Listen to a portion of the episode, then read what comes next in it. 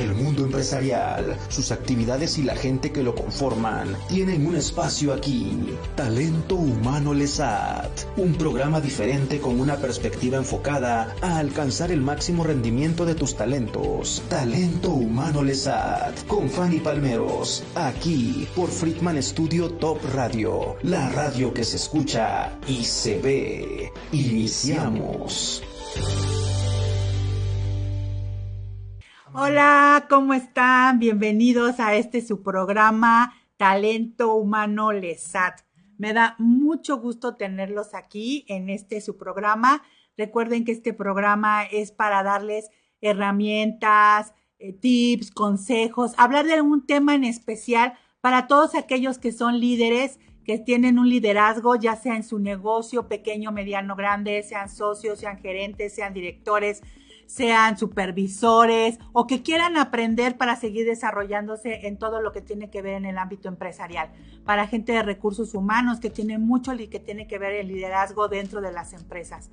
De verdad que este programa es dirigido para ustedes con toda esa intención de poder darles temas relevantes para su desarrollo profesional.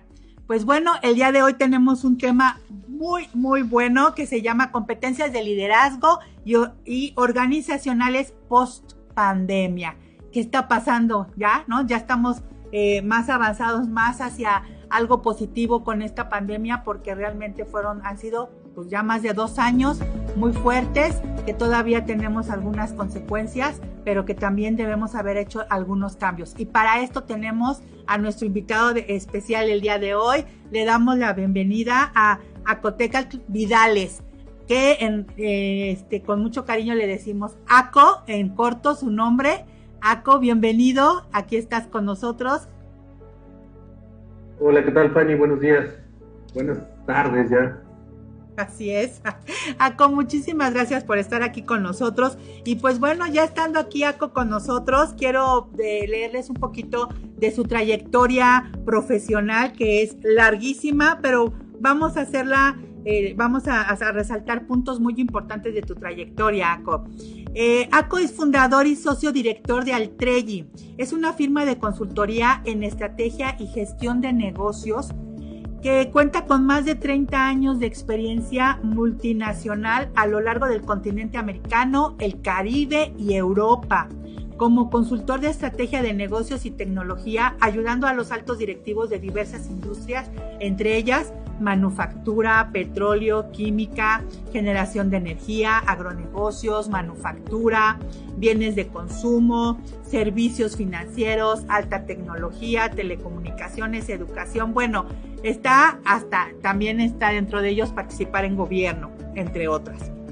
Ellos tratan temas diversos, como estos, como definición y ejecución de estrategias de negocio, de crecimiento, internacionalización, recuperación, fusiones y adquisiciones, mejoras operacionales, implantación y uso óptimo de la tecnología de la información, innovación, rediseños organizacionales, desarrollo de talento y gestión del cambio. Además, se desempeña como consejero independiente en consejos de administración corporativos. Eh, por otro lado, aparte de ser este, a trabajar activamente como consultor y miembro de organizacionales no gubernamentales, trabaja mucho en, en organizaciones no gubernamentales perdón, de compromiso social. Aparte de su desempeño como consultor y activista social, ACO participa activamente como conferencista en diversos foros y universidades. Ha escrito artículos para revistas de negocios y de tecnología y ha asistido a diversos programas de formación profesional como instructor y como este, participante también. Recientemente Aco, fue merecedor del premio al mérito. Sí, este, reconozco su gran eh, trabajo para haber ganado este premio al mérito Exatec, reconocimiento otorgado a nivel nacional por el Tecnológico de Monterrey a exalumnos que se han distinguido por su trayectoria profesional y además por su contribución social. Y finalmente, pues él es licenciado en sistemas computacionales y administrativos y además maestría en administración con especialidad en mercadotecnia en el Tecnológico de Monterrey. donde también obtuvo un diploma en inteligencia artificial y sistemas expertos. Y habla, pues habla muy bien el inglés y el portugués, esa no me la sabía.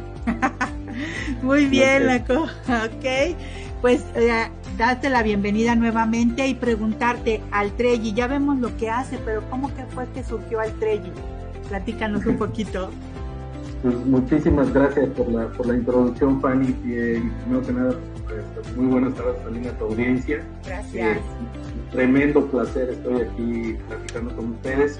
Bueno, Altribi pues fue el resultado de un grupo de consultores, todos que veníamos del mundo de las multinacionales, ya cansados de estar haciendo eh, proyectos para otros, dijimos, toda la expertise que traemos, ¿por qué no lo juntamos?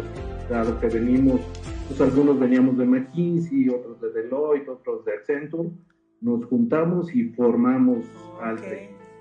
Padrísimo. Y, y al final es esta firma donde ayudamos a nuestros clientes a desarrollar implementar, ejecutar estrategias de negocio, estrategias de mejoras operacionales, temas de, obviamente, de tecnología y el tema de desarrollo humano, desarrollo de talento estratégico. Que al final, pues bueno, sin la gente las estrategias no funcionan. Ok, no, pues vienen de mucha experiencia y ya cuántos años tiene Altrellín? Eh, oficialmente tiene 13 años que la formamos. El corporativo lo tenemos en Monterrey. Tenemos una oficina también en San Antonio, Texas. Eh, atendemos a la región, pero cuando decimos la región es realmente todo el continente americano. Eh, hemos hecho algunos proyectos en Europa también, pero siempre con eh, empresas que el corporativo está de este lado del charco. Ah, ok, ok. No, pues bueno, con toda esa experiencia nos vienes a hablar de este tema tan interesante que son las competencias de liderazgo y organizacionales post pandemia, ¿no? Vamos a, hablar de este tema de liderazgo que hemos tocado en muchos eh, programas porque realmente pues es hacia donde a quien va dirigido pero hoy hablamos sobre competencias, las competencias para, e, para el líder y también competencias organizacionales, que ese tema no lo había tocado nunca. Y me encantaría que antes de iniciar con esto nos pudieras decir qué son las competencias. Sí, bueno, eh, pues entendiendo que las competencias es todo este conjunto, al final no son cosas individuales, ¿no? Es el conjunto, la suma de conocimientos, actitudes, actitudes y habilidades que debería de tener alguna persona para desempeñarse mejor en, algún ámbito del negocio. Entonces, la suma de todo esto, otra vez, eh, habilidades, conocimientos técnicos, conocimientos funcionales, eh, aptitudes, actitudes, eso es lo que en su conjunto eh, podríamos denominar como competencias. ¿no? Y que pues, para el tema del desarrollo de competencias, pues es muy difícil eh, desarrollar individualmente una competencia. Tendrías que ir desarrollando eh, todos esos elementos que, integran una sola competencia. Sí, de hecho, hace muchos años que se empezó a hablar mucho de competencias y ya hay muchas cosas que se basan eh, sobre competencias dentro de una empresa. Y, interesante, pero ¿por qué hablar hoy de competencias de liderazgo y de organizacionales en esta pospandemia que nos quieres eh, decir? Sí, mira, eh, interesantísimo. este, este tema surgió porque eh, pues, obviamente nosotros ayudando a nuestros clientes a lo largo, a atravesar esta pandemia y ahora pues, en estos temas de recuperación post pandemia, eh, surgieron tendencias bien interesantes. Eh, si, te fijas o, si pensamos en el contexto antes de la pandemia, pues era muy fácil o relativamente fácil hacer planes de formación, desarrollo de talento cuando estás en un entorno que es relativamente estable para las empresas. lo que cambiaba principalmente era pues, que el tipo de cambio de repente subía, bajaba, etcétera alguna, entraban nuevos competidores alguna industria, eh, en fin, cosas que más o menos podías anticipar como empresa, como negocio. Pero la pandemia vino a cambiar sustancialmente el entorno de los negocios. O sea, e, era imposible poder anticipar todo lo dramático que fue la pandemia eh, en todos los sentidos, pero ya hablando en el, en el ámbito de los negocios, pues para las empresas. Y, bueno, primero para atravesar la pandemia, eh, pues tuvieron que cambiar muchas cosas dentro de, la de las organizaciones en términos de liderazgo, en términos de competencias. Eh, fundamentalmente, eh, en estas situaciones de urgencia, de emergencia, de alta incertidumbre, es cuando surgen liderazgos. Históricamente, así en situaciones ahí muy, muy adversas, es cuando surgen estos liderazgos. Entonces nuestros clientes estaban pasando por eso y dijimos, bueno, ¿qué hacemos? Vamos a tratar de identificar esas tendencias, tratar de tipificarlas, convertirlas en competencias que eh, ya de manera consciente, de manera estudiada, le podamos decir a nuestros clientes, mira, esto es lo que te conviene desarrollar ahora como competencia de liderazgo y esto es lo que te conviene también desarrollar como competencia organizacional, o sea, para el resto de la organización, para pasar mejor la pandemia y posteriormente de la pandemia, eh, pues ya que quede dentro de tu genoma, como, como una empresa que tiene que ser flexible para adaptarse rápidamente a los cambios. Básicamente de ahí surgió el tema. Ok, ok. Y fíjate que eh, tienes toda la razón. Hubo muchos cambios con esta pandemia donde yo creo que se desarrollaron nuevas competencias y hablando, por ejemplo, que teníamos que, tal vez más que surgir, se, se identificaron y lo que nos ayuda a que tengamos que trabajar de esa forma en nuestras empresas. Identificarlas no significa, no significa ya, ya, ah, pues sí, ahora hay que ver un poquito más de eso, sino trabajar en ellas, trabajar en ellas, ¿no? Este, porque realmente las competencias, como bien dice, son conocimientos, son habilidades, son eh, las cuestiones que tenemos cada uno de los individuos, pero hay competencias que se tienen y hay competencias que se desarrollan, ¿es correcto?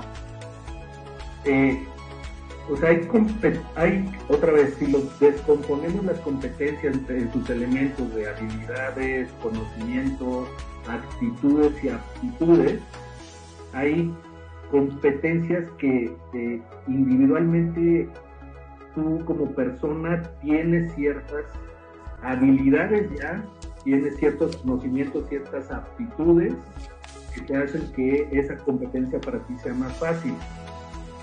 Y habrá otros que tienen que desarrollar completamente esas competencias, pero lo, más interesante es que se tiene que hacer de manera consciente. Ese es el gran mensaje ¿no? para, para los negocios eh, ¿cuáles, son, esas competencias que sí te van a servir en el líder primero? Porque también hay que recordar que las organizaciones son el reflejo de sus líderes. Y eso es una premisa casi ya tipo ley, ¿no? O sea, todas las organizaciones van a ser el reflejo de sus líderes. Las competencias que sus líderes logren eh, implementar en sus organizaciones, eh, pues eso, así va a ser el genoma de esa, de esa organización. Pero por eso siempre hay que comenzar por los líderes, ¿no? Y ya después, pues entonces, ahora sí, ¿cómo, ¿qué es lo que tengo que reflejar y desarrollar en el resto de la organización? Es cierto, las, las organizaciones son el reflejo de sus líderes y los equipos también son los, los, los reflejos de los líderes. Entonces, imagínate tener que esa gran responsabilidad como líder que, que se tiene para poder eh, ejercer y obtener los resultados que se esperan para pues, tener los resultados primeros de una empresa, pues son las ganancias, ¿no? O sea, finalmente es económico. Pero y final, pues, la única forma de poder hacerlo es cumpliendo con los objetivos. Y cumpliendo los objetivos es trabajando con la gente. Y al trabajar con la gente, pues tú como líder tienes que hacer lo necesario y esto significa poder identificar las necesidades que se tengan de cada organización. Ahora sí, de manera consciente, identificar en qué competencias yo tendría que ir desarrollando propias como líder y después en el resto de la organización para esa situación futura. El, el gran mensaje también es ir un paso adelante.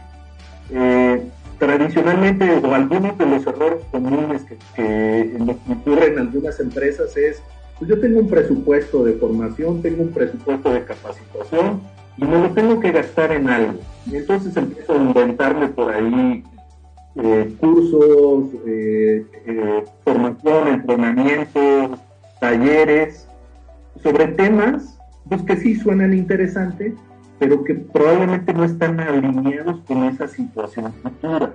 Pues por eso, pues ese es uno de los grandes desafíos.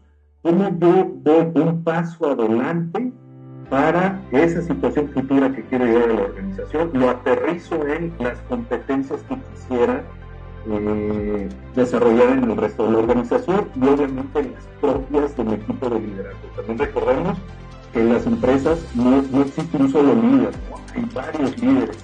Tenemos líderes formales, tenemos líderes informales y tenemos jefes, tenemos directores que no necesariamente son líderes, ¿no? Eh, las empresas no necesitan estos líderes ideales, lo que necesitan son líderes efectivos, que como decías, pues te llevan a los resultados esperados. Así es.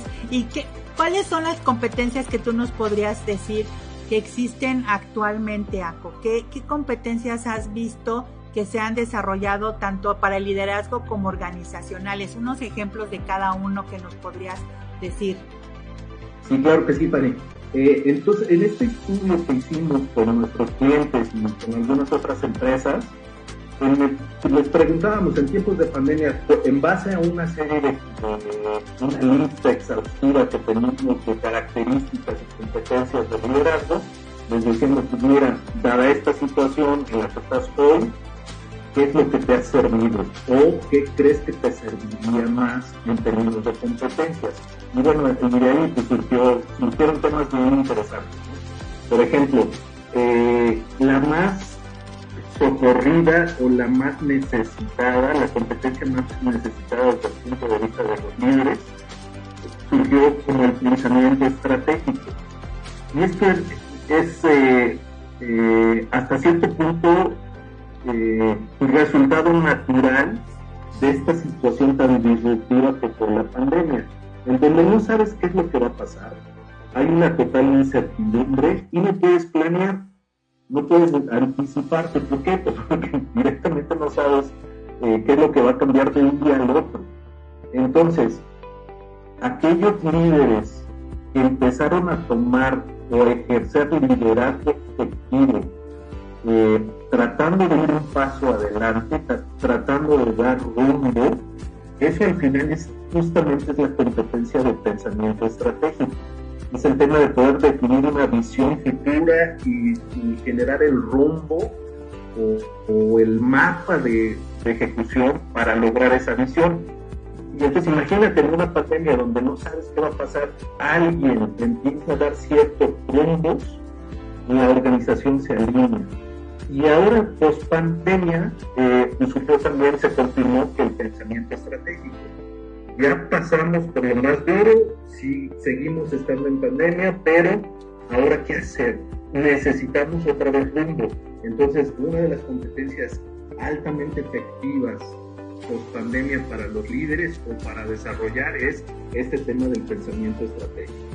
Ojo, este no es una competencia que se desarrolla leyendo libros, ¿no? es una competencia que, que lees la teoría y ya vas a tener pensamiento estratégico esta viene también con un poquito o un muchito del tema de la, de la experiencia práctica, de las canas, ¿no? Gente que ya pasó por diferentes situaciones y que sabe justamente definir visiones y establecer rumbos.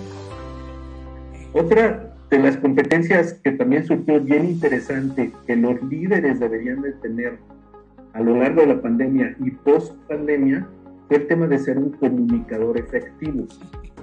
Eh, y, suena hasta obvio, pero, otra vez, si nos metemos en esta situación en donde no sabíamos qué estaba pasando, imagínate que tienes, tú eres el líder de una organización donde tienes 50, 100 personas que necesitan que alguien les diga qué hacer, necesitan que alguien les diga que las cosas van a estar bien, o si están mal, que les digan que están mal, pero que van a estar mejor. Entonces, claramente había una necesidad bien alta de comunicación. ¿Y qué es, lo, qué es lo que les funcionó a estos líderes, aquellos comunicadores efectivos que, que eran capaces de transmitir información en forma clara, concisa, confiable, oportuna y veraz, en el sentido de no, no dar expectativas de más, no contar mentiras, eh, decir lo justo que necesitaba escuchar la gente, se volvieron muy buenos líderes. Entonces, esta es otra competencia claramente relevante para el tema de la pospandemia. Eh, la siguiente competencia también súper interesante y, otra vez también suena muy obvio, ¿no? pero el tema de ser problem solver. Eh, el líder tiene que ser problem solver, no andar buscando causas, consecuencias y a quién echarle la culpa. En, en la pandemia no tenías tiempo de andar echando culpas, ¿no? Tú tenías que resolver y para el siguiente problema resolverlo y resolver y resolver. Y aparte ayudarle también a la gente a resolver. Entonces, esta también es una competencia que los líderes post pandemia eh, les, resulta, les resulta altamente efectiva, el ser problem solver. Eh, la siguiente que, surgió, y te la estoy dando en, orden eh, de relevancia, ¿no? Ah, ok, ok. El tema de ser empático. Ah, sí, súper importante, ¿eh? Sí, porque otra vez, la gente está nerviosa en, una situación disruptiva, la gente no sabe qué hacer, eh, tiene miedos, eh, tiene preocupaciones, eh, tiene inquietudes. Entonces, los líderes que fueron capaces de ser genuinamente empáticos, de demostrar esa sensibilidad para entender la situación que estaba pasando sus equipos de trabajo, se volvieron altamente efectivos también. La gente los sigue de, manera natural a esas personas.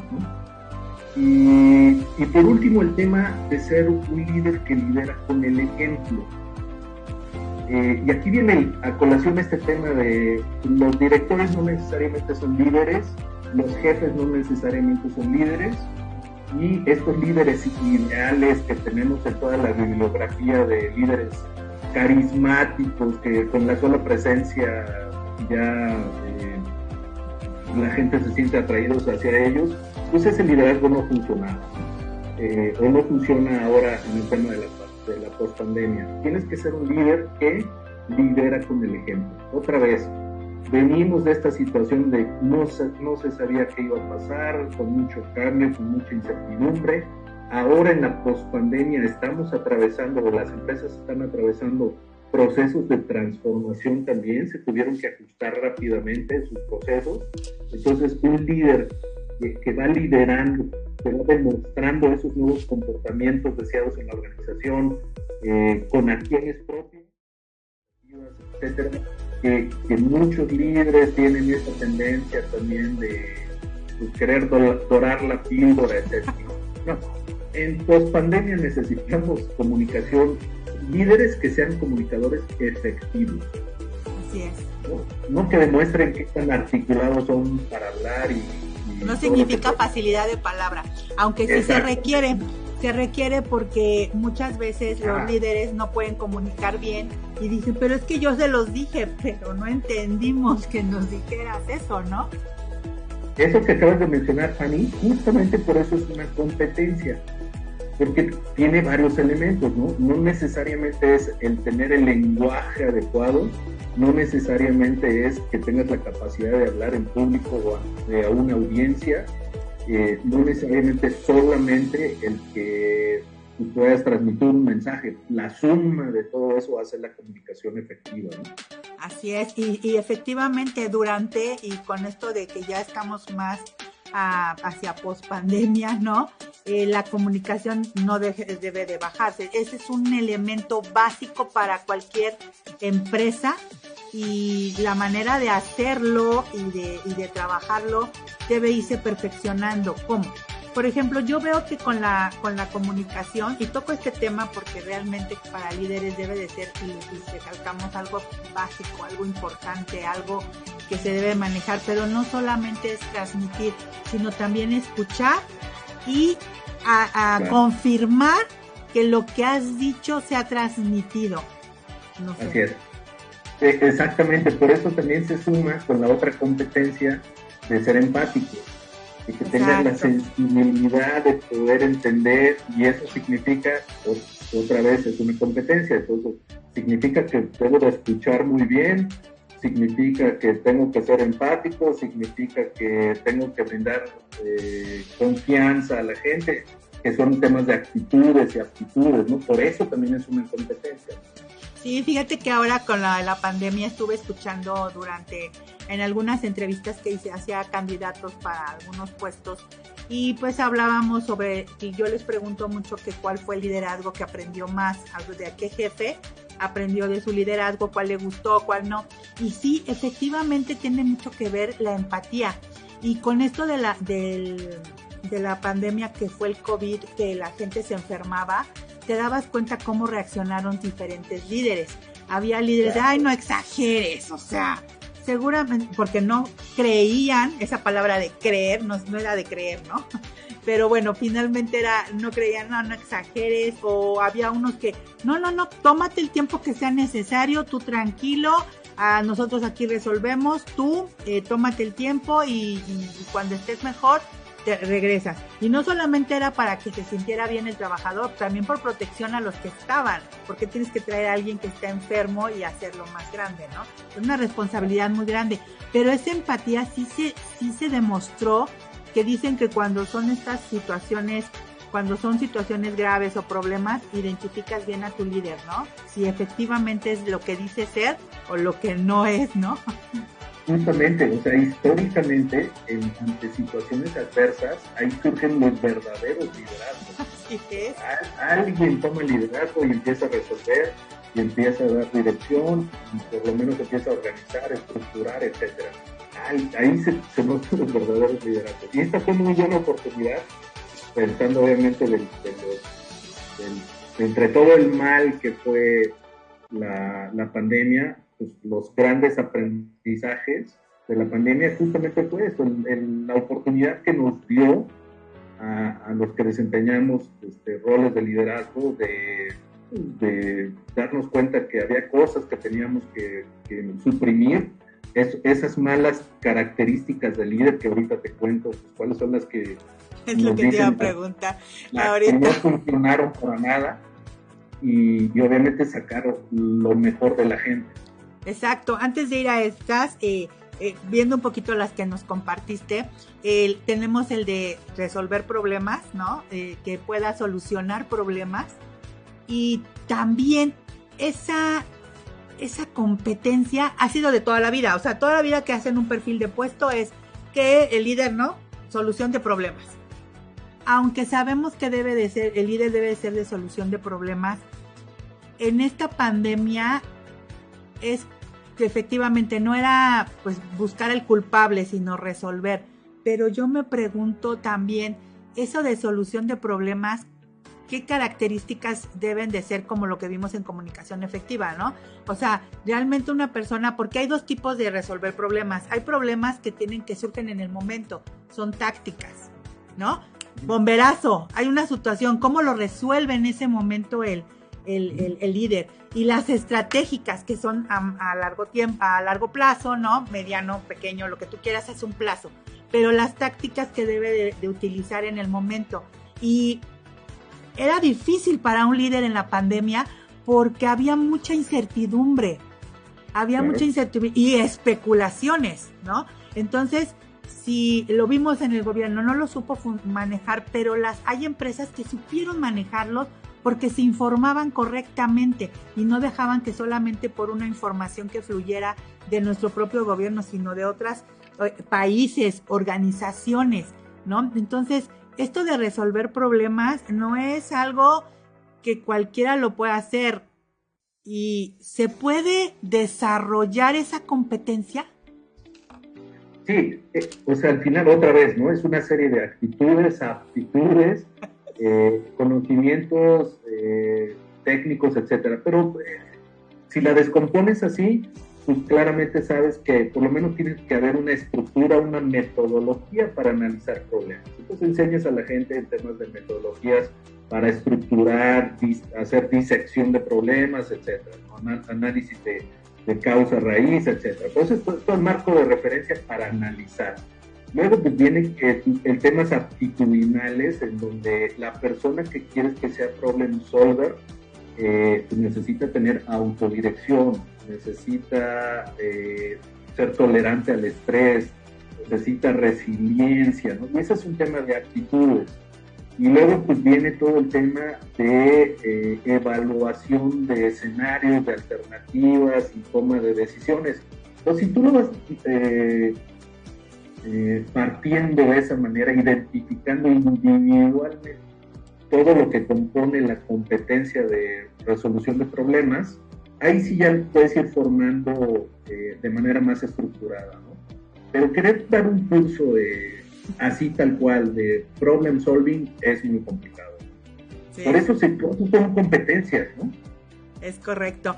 Fíjate que eh, hay gente que se le da, o sea, que resuelve problemas desde que es pequeño, ya va creciendo y, y, sabe manejarlo. Eso no significa que si tú no lo traes desde el principio y lo aprendió o por alguna situación tienes habilidad, pero también a veces lo aprendes en casa, ¿no? cómo, resuelven las cosas en tu casa o te hacen que los resuelvas tú mismo. Pero si alguien no tiene esa habilidad, le cuesta trabajo, efectivamente la puede desarrollar y tiene que llevar una estructura, como bien dices tú. Esa estructura que lo va a llevar el día de mañana a hacerlo ya fácil. O sea, dices, es que primero A, luego B y luego C y luego pierdo tiempo. No, bueno, pero pues como no sabes hacerlo correctamente o no te está dando resultado de cómo resolverlo, haz A, B, C y D. Y al rato el A, B, C y D se va así, A, B, C y D, ¿no? Entonces, creo que, que, podría ser de esa manera como recomendación a, los que nos están escuchando, ¿no? Sí, y al final también, ¿no? Aquí también juega la experiencia, ¿no? Cada vez que tú, entre más problemas resuelves, pues te va generando esa experiencia que la siguiente vez que se presenta uno, pues ya directamente te vas a lo que te funcionó anteriormente y lo haces más rápido. Acabas de decir algo bien importante, eso, que te más problemas resuelvas y eso no significa que los busques, sino que resuelvas los que se te presentan, porque hay gente que dice, no tengo, no, no, yo no, yo no, yo no, ¿no? Claro, claro, claro. Eh, y el, este, como anécdota nada más, Fanny, así lo que decías de, que hay gente que es propensa a ser problem solver y hay gente que directamente no le gusta mucho, ¿no? Eh, eh, anécdota personal, mi papá era un problem solver. Wow, ok. Mi papá, si tú le llegabas con un problema, se te quedaba viendo así como que, bueno, y, cuéntame, y cuéntame la solución, no, no me cuentes el problema directamente llégame con la solución y te ayudo a resolver las cosas. Pero si me llegas con el problema, ve, analízalo y regresa con una solución. Y así era con todos sus hijos, ¿no? A ver, oye papá, pues es que fíjate que, quiero estudiar karate. Entonces me quedaba viendo así como que... ¿Y luego? Ya sabes dónde, con quién, cuánto cuesta, este, qué horarios no, ah, pues ve, investiga todo eso y regresa con la solución. Y entonces ya yo te digo si se puede o no se puede. Y entonces ah, así nos educó y yo creo que por eso soy consultor, ¿no? Porque a mí me encanta resolver. de ser problem solver, ¿no? Pero como bien dices, a veces no tienes que resolverlo, pero sí guiar a las personas a que lo resuelvan.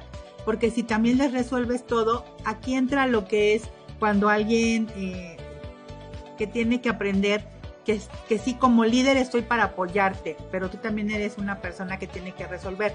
Si ya no hiciste todo lo posible, llegas y dices, bueno, yo ya tengo este problema, ya hice A, ya hice B y ya sé C. Ya no sé, también se vale, pero ya hiciste, ¿no? o llegas y dices, esta es la, la, la solución, pero yo no tengo el poder de decisión o no sé si esté bien, ¿no? Y justo ahorita, si quieres, entramos te cuento rápido las, las, características o las competencias de líderes que no funcionaban. Exactamente es lo que te iba a decir, que finalmente... Vamos a, a las organizacionales. Eh, me gusta, me gusta la idea porque finalmente la última que quería tocar era la del ejemplo y por como ejemplo te están viendo. Entonces vamos a escucharte cuáles son las que mm, mm, no agregan valor. Exactamente, las que no jalaron durante la pandemia y post pandemia tampoco, tampoco jalan, es el tema de ser un líder autocrático. Ah, el tema de querer resolverlo todo solo, centrar la autoridad en ti, que vengan contigo a pedirte autorización, pues si estás en una situación adversa y encima quieres centralizar todo, pues compadre no va a jalar, ¿no? Entonces, durante la pandemia directamente a todas las personas con las que hicimos este estudio dijeron, no, eso no jala ya, el tema de ser líder autocrático, no. Aquí somos un conjunto de líderes que todos tenemos que hacer nuestro jale, todos tenemos que hacer nuestra chamba hacia un mismo rumbo, que es esa visión de la situación futura para salir de eso. Y en la pospandemia es, pues, cómo hacemos la recuperación y que al negocio le vaya mejor, pero ya el tema de ser autocrático ya no jala. Eh, el tema de ser líder carismático tampoco jala, porque si te quedas nada más en, el tema de tratar de cautivar, atraer, lograr la admiración de la gente a través del carisma, pues estás perdiendo el tiempo para resolver problemas, estás perdiendo el tiempo para darle visión a la gente, para darle el ejemplo, para resolver problemas si nada más quiero que me admiren por ser carismático, pues no, no le estoy ayudando a mi organización. Entonces también el, tema de buscar líderes carismáticos, qué bueno, ojo, no está peleado que si ya los líderes ya son carismáticos de por sí, si son carismáticos y encima tienen pensamiento estratégico, comunicador efectivo, solucionador de problemas, pues es la situación ideal, ¿no? Pero tratar nada más este tema de que pues, te quiero influenciar porque soy muy simpático. Soy buena onda. Buena onda y muy culto, no sé, buen comunicador, pues eso no jala. Y, y pues pandemia tampoco jala. Y finalmente, el, esta competencia de ser un líder orientado a los eh, solamente al trato de la gente, solamente a la parte emocional de la gente, también eh, no jala. Porque efectivamente la gente tenía preocupaciones o tiene preocupaciones todavía post pandemia, pero fríamente necesita rumbos a seguir, fríamente necesita a alguien que le esté ayudando a resolver problemas. No nada más quedarse en el apapacho, no nada más quedarse en la protección o mandar mensajes de que no va a pasar nada, yo, yo estoy a cargo de ustedes. Entonces, ser un líder solamente emocional, eh, pues tampoco jala. ¿no? Ok, ok. Entonces estamos hablando de tres liderazgos que no funcionan, pero como bien dices, eh, me gustó, puede ser emocional, también como el carismático, ¿no? Puede ser emocional, pero tienes que tener el, este, el pensamiento estratégico, como bien decías, buena comunicación. ¿Y por qué? Porque ahorita que dijiste emocional, me acuerdo mucho de que eh, se habla mucho de lo que es cómo tratar a la gente, que antes decías trata como debes que quieres ser tratado y en el liderazgo no es así. En el liderazgo es trata a la gente como quiere ser tratada. Cada quien tiene su estilo, ¿no? Efectivamente, cada, cada persona, que es el arte o, una porción interesante del arte de ser líder, es identificar esos botones emocionales o esos botones de motivación personal que tiene cada gente, cada persona de tu organización pero pues al final es un mundo, ¿no? Cada persona es un mundo, cada persona tiene su personalidad, su temperamento, su background, sus conocimientos, etcétera, y no puedes estandarizar cosas, ¿no? Estandarizar trato, pues de manera general algunas cosas sí, pero le vas a fallar con alguno, ¿por qué? Pues porque a lo mejor es una persona más sensible, o a lo mejor es una persona pues más fría, ¿no? Le vas a fallar, invariablemente le vas a fallar si haces trato generalizado. Si quieres ser líder efectivo, tienes que ser empático. Otra vez regresamos al tema de la empatía. todo cómo se desarrollan esas competencias. Y poniendo un ejemplo, cuando yo estaba a cargo de un grupo de ejecutivos de ventas, me acuerdo muy bien, y es que es que escuchar y, ver lo que te, escuchar lo que te está diciendo y analizarlo. Y una ejecutiva decía mucho que a mí presióname y a mí dime, y no era de presionarla de estarle ya y ya y ya, sino a estar hablando con ella, cómo vas, qué, cómo va tus ventas, qué estás haciendo, que, como que estar encima de ella y eso la hacía tener resultados.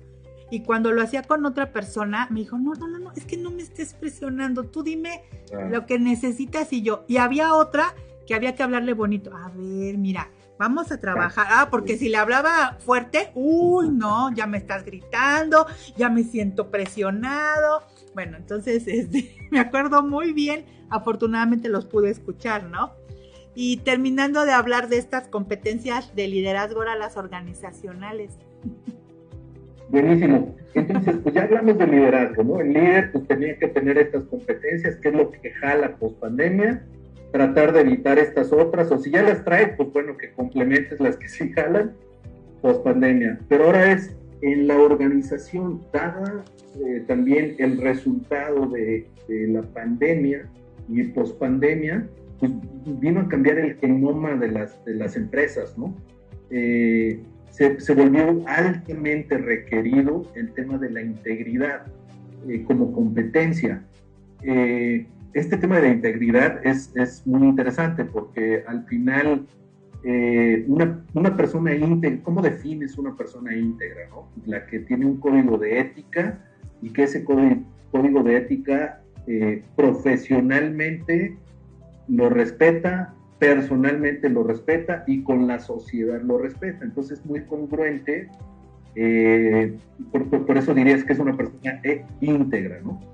No se puede ser medianamente íntegro, no se puede ser un poquito o un mucho íntegro. ¿Eres o no eres? o, no se es, efectivamente. Pues ¿por qué la integridad como competencia se volvió relevante? Pues porque teníamos a todo el mundo en su casa. Y entonces ahí estabas tú como líder confiado que la gente íntegramente estaba dedicado o dedicada a hacer las cosas de la empresa. Pues tenías que tener esa confianza de que esa persona como persona íntegra está haciendo las cosas en, el mejor de los intereses de la empresa. Pues por eso se volvió una competencia muy relevante post pandemia. Seguimos mucho ya en muchos esquemas flexibles de trabajo. Algunos regresaron a, sus lugares de trabajo, eh, regresan parcialmente o por horas, otros siguen en, en home office eh, en fin, pero entonces la, competencia de integridad se vuelve fundamental en la organización. El tema de la autodisciplina, y otra vez, ¿no? totalmente lógico, igual tienes a la gente de manera virtual, donde directamente no la puedes supervisar, y bueno, lo, lo, menos que puedes estar esperando que esa persona tenga la autodisciplina, que tú no le estés diciendo, la autodisciplina para dedicar el esfuerzo requerido, esté donde esté, a la organización. Y eso va de la mano la integridad de la autonomía ética, eh, otra vez respetar ese código de ética profesional, personal y con la sociedad. Otra competencia que es súper obvia, el trabajo colaborativo.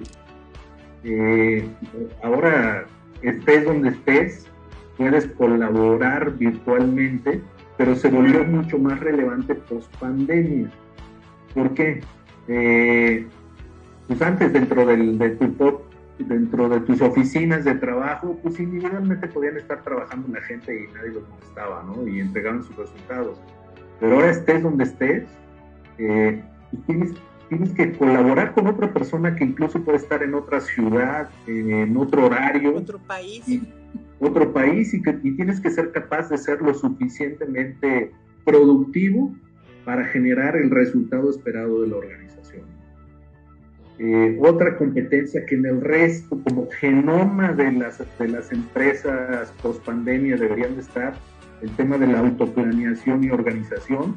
Otra vez, estés donde estés, tú deberías de ser capaz, como miembro de la organización, de una organización incluso ya virtual, de autogenerarte frentes de trabajo, autogenerarte eh, flujos de trabajo y organizar esos flujos de trabajo de, forma tal que seas productivo en el tiempo que le estás dedicando a la organización, en el mejor de sus intereses, estés donde estés. Ok, eh, buenísimo, buenísimo. Otra competencia importantísima, la orientación a resultados. Y esta, eh, pues otra vez, si la analizamos desde el punto de vista de esquemas flexibles, esquemas virtuales, esquemas donde ya no necesitamos estar todos juntos, eh, pues ya no me estás cumpliendo, ya no te voy a supervisar por horas, ¿no? Ya no me vas a checar el relojito. Y, es el resultado. Y hay, hay empresas, este, historias de terror de empresas que en pandemia los hacían checar eh, virtualmente Mándame mensaje, ¿no? Creo. Exactamente, te tienes que conectar a las nueve en punto y pues, la gente lo que hacía era se conectaba así y ponían una foto y ya está, ¿no? sí, sí, pero lo, lo, ideal es orientado a resultados, o sea, ¿qué es lo que buscas? Ahora, ahora, pues, dado que somos problem solvers, dado que queremos ir a la situación futura, pues directamente, ¿por qué no en tu organización implementas la orientación a resultados? Ya no al proceso, ya no quiero que eh, haga cada quien sus actividades y entonces vengan y me pidan a mí la supervisión y yo les autorice. Eso es parte del proceso, ¿no? No, directamente necesitamos llegar a este resultado. Hagámosle como le hagamos, tenemos que llegar a este resultado. Así es. Eh, el tema de la comunicación asertiva ahora de la organización, de la gente.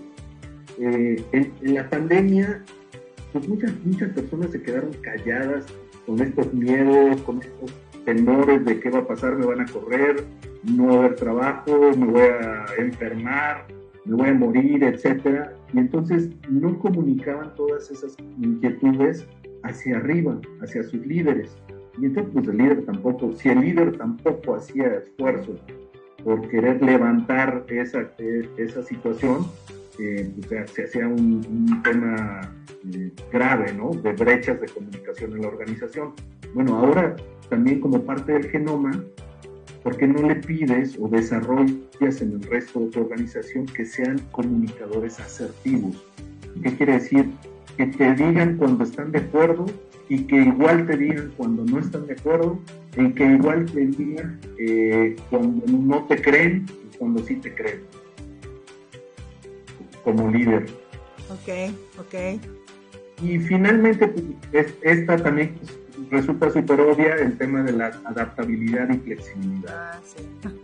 Ahora, pues ya debería también ser parte de tu genoma, de cualquier empresa, eh, el que cualquier persona, así cualquier persona de la organización y, cualquier persona nueva que contrates, ya por default deberían de traer adaptabilidad y flexibilidad. Adaptarse a cualquier cambio, sabes que este proceso lo vamos a hacer diferente o vamos a colaborar de manera diferente, o tú vas a estar en tu casa y otro va a estar en otro lado y vas a tener la flexibilidad de poder cambiar prioridades, poder... Eh, dirigir tu propio trabajo, eh, poderte ir a donde quieras y hacer con la orientación al resultado, pues resolver lo que se requiere. Estas eran así a grandes rasgos las eh, competencias del lado de la organización. De la organización. Y te he escuchado que me dices, estas ya deberían de estar en el genoma de la empresa, de la institución. Y creo que me, te refieres a las cuatro, seis, siete este, competencias que dijiste, si es así, y explicarnos un poquito qué significa que ya debe estar el genoma. Sí, buenísimo. Eh, genoma como concepto que lo conocemos es nuestro ADN, ¿no? Y en, nuestro ADN tenemos esa información codificada de, de pues, nuestras características, temperamentos y lo que va a distinguirnos como personas. Pues en las organizaciones ese mismo concepto es, pues, ¿cuáles son esas competencias distintivas que ya son parte de tu ADN como empresa? Ah, pues, mis competencias distintivas es adaptabilidad, flexibilidad, orientación a resultados, que mis líderes sean comunicadores efectivos, que sean, que, lideren con el ejemplo, que sean eh, empáticos, en fin. Pero, o sea, ya por default que estén ahí, ¿no? Que esas características sí o sí, como van a ser características distintivas, que aparte son las que funcionan para llevar a la organización a esa situación futura, ya no las muevo, ya las desarrollo, ¿no? O sea, ya las desarrollo porque están en mi ADN. Ya son parte, o sea, ya no es de que busquemos las, no, las competencias y qué mejor tenerlas bien definidas y que las conozca todo el mundo. Vamos a trabajar con estas competencias. Exactamente, y, ya no le andas buscando, cambiando y, pensando en, bueno, en qué me, en qué me gasto ahora el, presupuesto de capacitación. ¿no? Acabas de decir un punto bien importante. Eh, Exactamente. Cuando tienes definidas estas competencias y a lo que iba y lo que quería decir y en parte lo de la, capacitación era buscar a, los líderes o a las personas que van a trabajar en tu empresa, ya sean líderes o no líderes, solamente colaboradores que no tienen eh, personal a su cargo, pero tú debes de basarte en estas competencias organizacionales para buscarlas. Tienen que ser personas que tengan, no necesariamente todas, hay unas que son de entrada, integridad, esa ni la ponemos. Todo mundo debe ser íntegro, ¿no?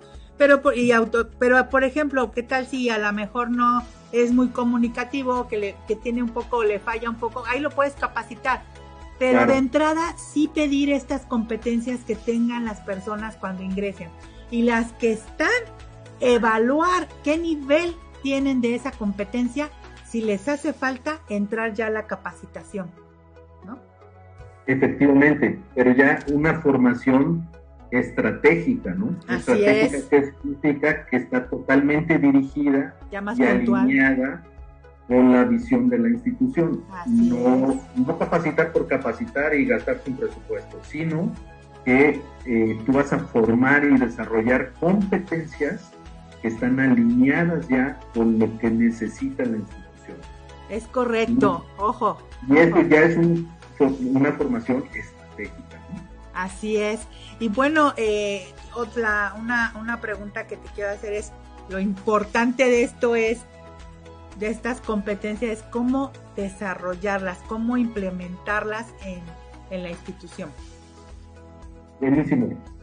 Mira, eh, del lado del líder, al final lo que funciona y, va a seguir funcionando siempre es que tengas la exposición a las situaciones que te lleven a desarrollar una competencia. Por ejemplo, el tema de pensamiento estratégico, sí necesita los líderes tomarse tiempo para ellos mismos, sustraerse de la operación, sustraerse de estar resolviendo problemas, hacer recarga física y mental y entonces estar tratando de pensar estratégicamente, un paso adelante, qué puede pasar, y, eh, y hacerlo como práctica cotidiana. ¿Qué cosas puedo hacer nuevas para la organización? ¿Qué cosas puedo hacer nuevas para mi área? Pero pensarlas estratégicamente que generen un beneficio, una situación eh, ideal o una situación futura mejor de la que estoy, ¿no? Entonces, pero sí necesitas tiempo, los líderes necesitan tomarse ese tiempo para sí mismos y hacerlo. Eh, hay un concepto bien interesante de ahí que es la soledad del líder. Eh, a todos los que somos líderes nos pasa. No lo había escuchado. Por el, simple hecho de ser líder, vas a vivir alguna situación de soledad. Porque, porque la responsabilidad está en ti. Porque tú no puedes compartir absolutamente todo, porque tienes que eh, asimilar y poner atención, ser empático de tu organización, pero nadie está pensando en lo que tú sientes, en lo que tú piensas, en las que tienes, en las frustraciones que tienes, pues solamente alguien que estuviera arriba de ti, ¿no? y que aparte fuera también igual de empático, pero normalmente no sucede porque por algo eres líder y tienes esa responsabilidad. Entonces, como nadie piensa en ti, sí, estás solo. sí. Solo. Entonces ahí pues te tienes que tomar tu tiempo para desarrollar tu pensamiento estratégico. Eh, otra vez, no es, no, es, no es un tema, hacer casos de negocio ayuda muchísimo, a, agarrar casos tipo Harvard y estas cosas ayuda mucho para estar haciendo pensamiento estratégico.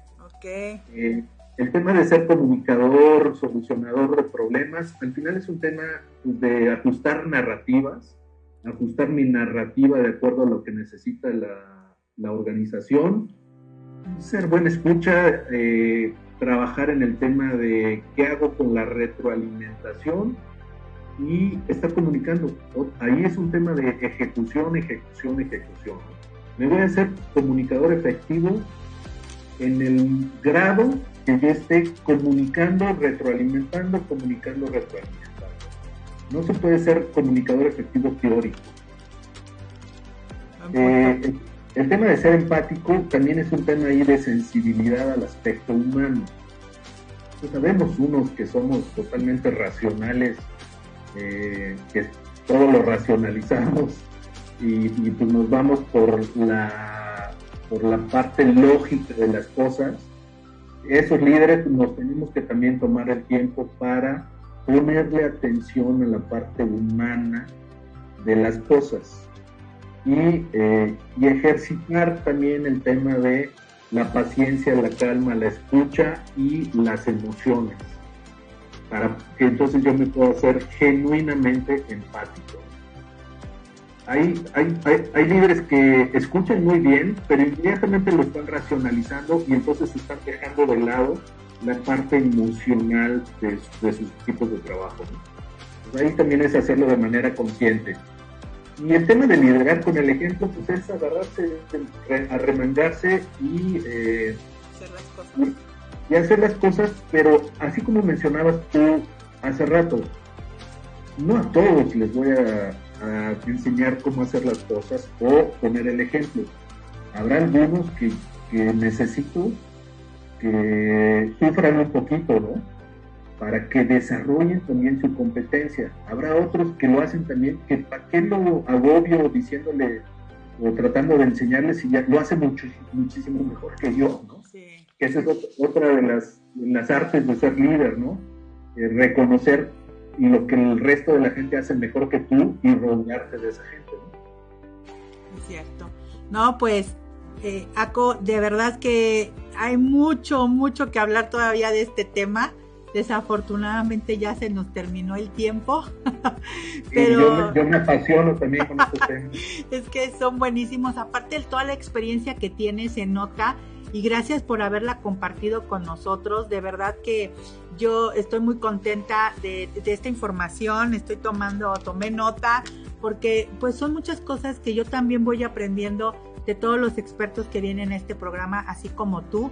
Y pues para despedirnos me encantaría que nos dijeras o nos, nos dieras tres consejos o tips para, para estas competencias, ¿no? Ya nos dijiste cómo desarrollarlas, pero ¿cuáles serían los tres puntos más importantes que resaltarías de todo esto como eh, para podérselo compartir a los que nos escuchan? Y muy, va a sonar simple, pero eh, obviamente es muy complejo, ¿no? Pero sí, que los líderes sean eh, de manera consciente, identifiquen estas cosas. Ahí está la clave. De manera consciente, ¿soy buen comunicador o no? Ah, no, creo que no. Pido retroalimentación y si no, pues de manera consciente y muy humilde, pues desarrollar la competencia. Oye, soy muy empático, pues no, la organización me dice que no soy tan buena, muy bueno empáticamente, de manera muy humilde, de manera muy honesta, pero de manera consciente, lo desarrollo. Yo creo que ese es el, el gran mensaje. Y del lado de la organización también, de manera muy honesta, consciente, pero siempre alineado con la visión de hacia dónde va el negocio, hacia allá desarrollar la formación, hacia allá desarrollar las competencias. No eh, porque hay una urgencia de... Un ejemplo, Fanny. Eh, a lo mejor la estrategia es vamos a internacionalizarnos, la empresa se quiere internacional, internacionalizar hacia, hacia Estados Unidos. Y entonces nos ponemos a capacitar a todo el mundo en que hablen inglés ¿Por qué? Pues porque nos vamos a internacionalizar. Pero ahí, ahí fuimos reactivos, ¿no? ¿Por qué tú no desde antes anticipaste esto y las personas que claramente necesitas que tengan esa habilidad bilingüe, a esas las capacitas. Pero las capacitas no solamente en, que hablen inglés, necesitan que, necesitas ver como competencia, ¿no? Es la parte estratégica. O sea, la competencia es eh, que puedan hablar, que puedan leer, que usen lenguaje de negocios, que usen la jerga técnica de la industria en la que están. Entonces, al final son varias cosas, no, no solamente good morning, goodbye. ¿no? Así es, ok, ok. Pues muchísimas gracias, Saco. Muchas gracias por, por toda la información que nos compartiste el día de hoy. Espero volverte a tener en este programa en un futuro, compartiendo nosotros de los grandes temas que has experimentado en tu vida profesional. Fanny, con mucho gusto, las veces que me quieras invitar, eh, con mucho gusto. Muchas gracias. Y pues bueno, muchas gracias a todos los que nos escucharon y nos vieron en este su programa Talento Humano. Por hoy hemos conocido el potencial que puedes tener y desarrollar al máximo. Te esperamos muy pronto para poder seguir enfocando tu talento. Talento Humano Lesat por Friedman Studio Top Radio. Magnetiza tus sentidos, magnetiza tu vida y atrae todo lo bueno.